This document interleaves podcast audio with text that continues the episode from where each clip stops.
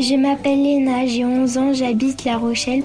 Pourquoi il y a-t-il souvent des disputes entre copains à l'école? Se disputer fait partie de la vie. Cela permet d'interagir avec les autres, tenir compte des opinions, faire des excuses si nécessaire, puis se réconcilier. Les conflits et disputes peuvent avoir pour conséquence une dégradation de l'ambiance générale. Cela peut partir d'un malentendu, mais cela peut dériver aussi sur des rumeurs, des moqueries, des intimidations ou de l'humiliation. Il peut y avoir plusieurs types de conflits. Les conflits de besoins, comme par exemple une dispute pour un jouet à la récréation. Les conflits d'intérêts qui mettent en jeu les sentiments des personnes. Les conflits de valeurs avec la confrontation des idées et croyances. Les malentendus se gèrent généralement par des compromis. À l'école, cela peut conduire à des bagarres, des insultes, de l'irrespect ou bien un manque d'entraide.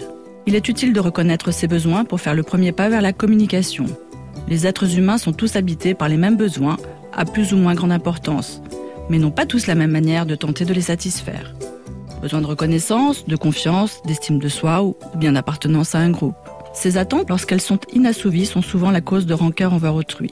Aussi, il est important de trouver des moyens de communication pour apaiser les tensions entre amis.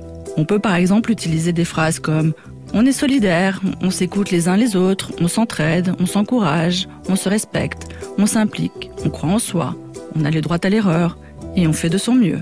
Mais n'oubliez pas qu'une parole dite est un nuage de moins dans la tête.